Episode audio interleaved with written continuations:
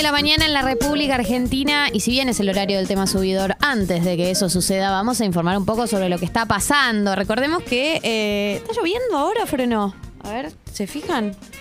Mis amigos, mis compañeros de trabajo. En estos momentos, si llueve, es esas lluvias que necesitas una luz para verlo. Ubicás Sí. que hay lluvias transparentes que decís, ah, paró de llover. Y de pronto miras a la luz y está lloviendo a cántaros.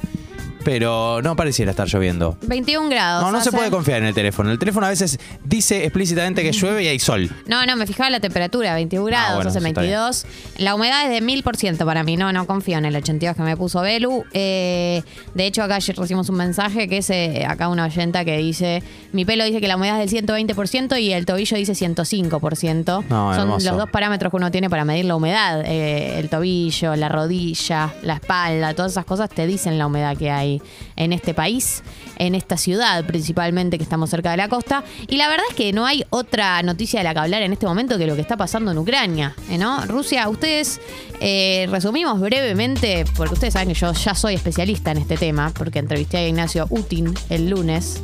Eh, y un poco resumiendo lo que había pasado, teníamos una situación en Ucrania, una guerra que empezó en el año 2014, eh, en donde hay dos regiones llamadas separatistas eh, que hay todo un debate interno sobre el vínculo que tiene Ucrania con Rusia. ¿no? Ucrania formaba parte de Rusia y a- en la guerra actual que hay entre eh, los sectores separatistas y el resto de Ucrania, tenemos a estos, estas autoproclamadas repúblicas Donetsk y Lugansk que eh, hablan y pedían ayuda a Rusia dentro de esta guerra y que, digamos, se, se- consideran parte de Rusia o responden de alguna manera a Rusia, y el resto, digamos, el resto de Ucrania, eh, que tiene posiciones mucho más nacionalistas, mucho, eh, mucho más independentistas, eh, y que, digamos, tenían una postura mucho más distante, querían integrarse a la OTAN, vínculos con la Unión Europea, etcétera. Bueno, este conflicto viene del 2014 una guerra que lleva ocho años eh, y todo, eh, todo empezó a escalar cuando el lunes Putin, el lunes o el domingo Putin eh, reconoce a las a estas, estas repúblicas separatistas, a estas eh, a estos sectores separatistas, estas, estas autoproclamadas repúblicas de Donetsk y Lugansk, y cuando las reconoce como independientes, eso habilita que ellas pidan la intervención, porque no sería considerado una invasión si te piden ayuda, digamos. Ahora, ¿por qué escala el conflicto? ¿Sabemos por qué escaló el conflicto con Ucrania ahora en este tiempito? Más claro, allá del. esta semana. Claro, la estos días, este último mes. ¿Por ¿Qué pasó? No, venía, venía la- en las últimas semanas se venía hablando de que. eh, no, no sé exactamente por qué ahora. O sea, Claro, no sé sabemos que- por sé qué que- ahora. Sé, sé que Sí, está lo de la OTAN, Sé que sabemos está lo de la OTAN, eh, sé que eh, había un acuerdo, con, un posible acuerdo con la Unión Europea. Aparte, eh, Rusia estaba construyendo el gasoducto número uno de Europa, iba a abastecer a toda Europa de gas y ese plan quedó ahora. fe- se, faró- se paró. Eh, sí. El tema fue que, o sea, mucha, de hecho, Ignacio Utin, cuando estuvo acá el lunes, decía que no creía que esto iba a escalar a nivel bélico. Claro. Spoiler alert, lo hizo. Eh, digamos, La Nación ya sacó el perfil de Putin a lo Cristina, no sé si lo vieron, aislado, una persona que cada vez está más paranoica y que no tiene vida personal. ¿Cuál es el perfil de Putin y por qué podría escalar el conflicto bélico? No, escala esto porque, eh, eso sí, porque el nuevo gobierno relanzó planes de ingresar a la OTAN y, lo- y Rusia lo Ah, considera una amenaza. Ok, claro, porque Ucrania está, jue- está muy metido con OTAN. Ese Claro, quiere tema. y OTAN eh, involucra a muchas regiones que son limítrofes con Rusia y que consideran que puede ser un conflicto Claro. para sus intereses comerciales, intereses también para el conflicto bélico. No, es que la OTAN también creo que viene con todo un pack, ¿no? De económico, de defensa, armas. Tuti Sí. lo considera una amenaza. O sea, yo no voy a profundizar sobre este tema porque soy especialista, pero no tanto. Claro, está bien. Si, si No, sigo no. hablando ya voy a empezar a mentir.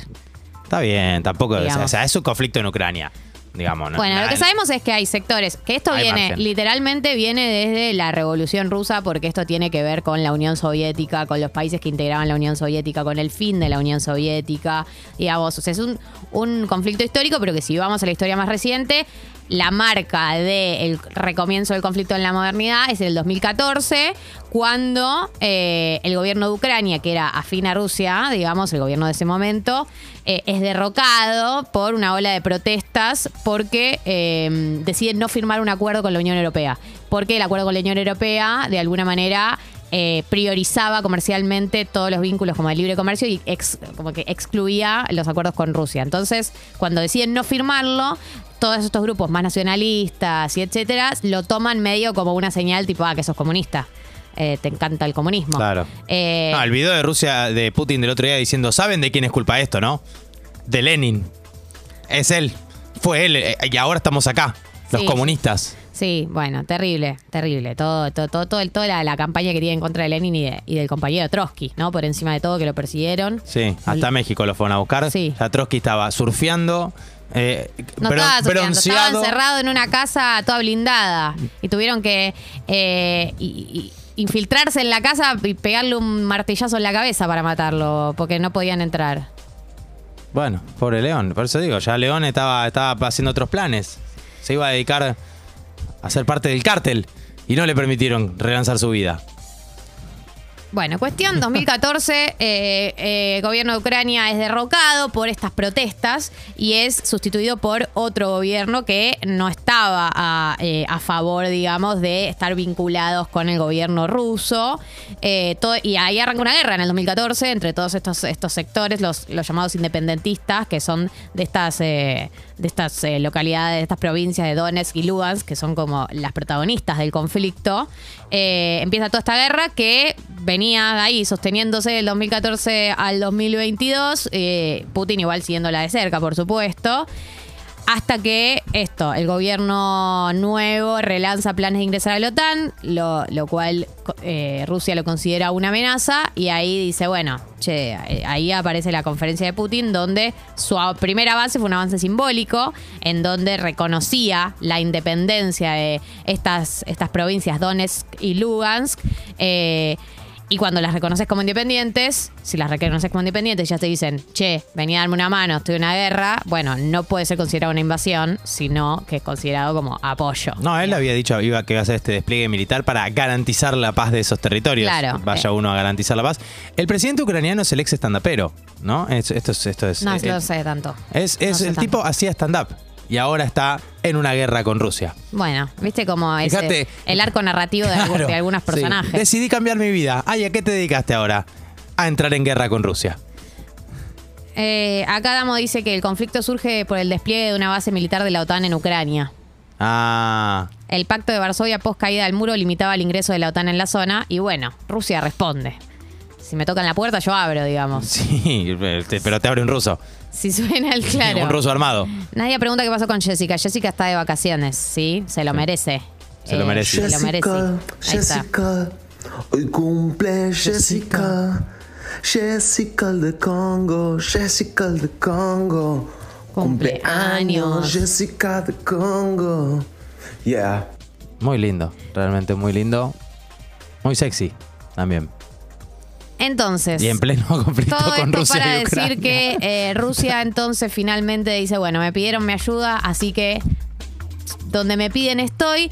Y hoy en la madrugada arrancó el bombardeo que recordemos ya lleva 40 soldados ucranianos muertos y 10 civiles. Estos son los números que digamos, hay parcialmente, van a ir, probablemente sigan aumentando a medida que pasen las horas.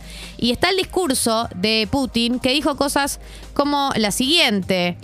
Para Estados Unidos y sus aliados, esta es la llamada política de contención de Rusia de evidentes dividendos geopolíticos. Y para nuestro país, esto es en última instancia una cuestión de vida o muerte, una cuestión de nuestro futuro histórico como pueblo. Y esto no es una exageración, esto es cierto. Esta es una amenaza real, no solo para nuestros intereses, sino para la existencia misma de nuestro Estado, para su soberanía. Esta es la línea roja de la que se ha hablado muchas veces, la han cruzado. ¿No? Eh, El discurso de, de Putin del otro día es tremendo. O sea, yo soy algo que no sea ruso Sí. y estoy cerca de ahí y veo ese discurso. Y me voy para Rusia, me- digamos. me- me hago- me- en ese momento pido la ciudadanía, me hago, me, me- y encima. porque la verdad que da un miedo Putin. No, aparte Putin diciendo, no sé si vieron que también le dijo en un momento que, que Ucrania se quiere descomunizar y él le dijo, ¿Quieren descomunizarse? Perfecto, pero no se queden a mitad de camino. Déjennos mostrarles cómo se descomuniza algo del todo. Ah, dice eso en el discurso. Vos estás ahí, sos un ucraniano, ¿no? Está tipo recalentando la pizza en el microondas. Me pongo a llorar. Lágrimas. Estoy de acuerdo con lo que decís. Gracias. Un análisis más profundo del conflicto de Rusia y 9 y 10 Ucrania. en la República Argentina. Vamos a ir al tema subidor, sí, porque estamos muy, muy pasados de horario. Eh, pero no por eso nos vamos a olvidar de vos, tema subidor. Sé que estás ahí y te vamos a dejar pasar. Eh, esto es la nueva luna. Bienvenida. Te vas a arrepentir